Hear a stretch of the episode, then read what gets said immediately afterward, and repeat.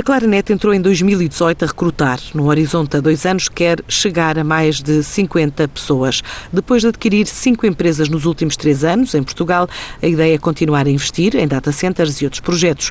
Agora criou um novo centro de excelência em Lisboa, está a programar abrir em março a nova Academia de Formação Cloud e são planos adiantados por António Ferreira, o presidente executivo da empresa, numa entrevista à TSF. O que anunciamos foi a contratação de 50 pessoas para este centro de excelência Portanto, isto é um programa aberto a, a todo tipo de perfis técnicos, uh, vindos de universidades e, portanto, recém-licenciados ou não. Acreditamos até que a maior parte não venha das universidades.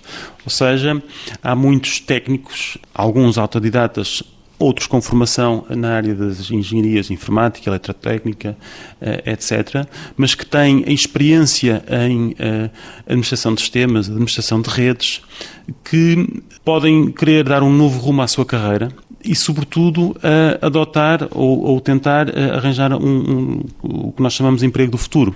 Para além de Lisboa, Claranet com sede em Inglaterra, marca presença em França e agora também tem planos para o centro que detém na cidade brasileira de São Paulo. A Claranet entrou no Brasil e foi o primeiro país fora da Europa. Nós estamos presentes em oito países, sete países na Europa, eh, e entramos no Brasil através de uma aquisição há exatamente um ano.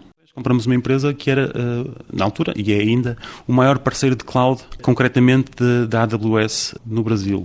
E, portanto, hoje, no Grupo Claranet, nós temos mais de 100 técnicos certificados em um, tecnologias de cloud, grande parte dos quais está no Brasil. Portanto, para nós é um, é um, é um centro onde temos recursos muito qualificados e, portanto, onde faz também sentido termos este centro de excelência cloud. Temos que ter a noção que o Brasil tem um mercado 25 vezes maior do que o mercado português e, portanto, tem um potencial brutal. Relativamente à legislação uh, da localização dos dados, que também é um tema muitas vezes uh, recorrente.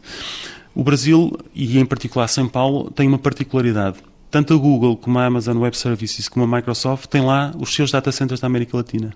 Portanto, para as empresas brasileiras que são obrigadas a ter os dados e as aplicações em território nacional, podem fazê-lo na cloud pública porque os data centers desses fabricantes estão lá. E, portanto, o Brasil é um, é um polo uh, para investimento e desenvolvimento na América Latina e, portanto, é por isso que nós também entramos. Em 2017, após um processo de aquisição com a IT Solutions, a Claranet fechou o ano com um volume consolidado na ordem dos 100 milhões de euros.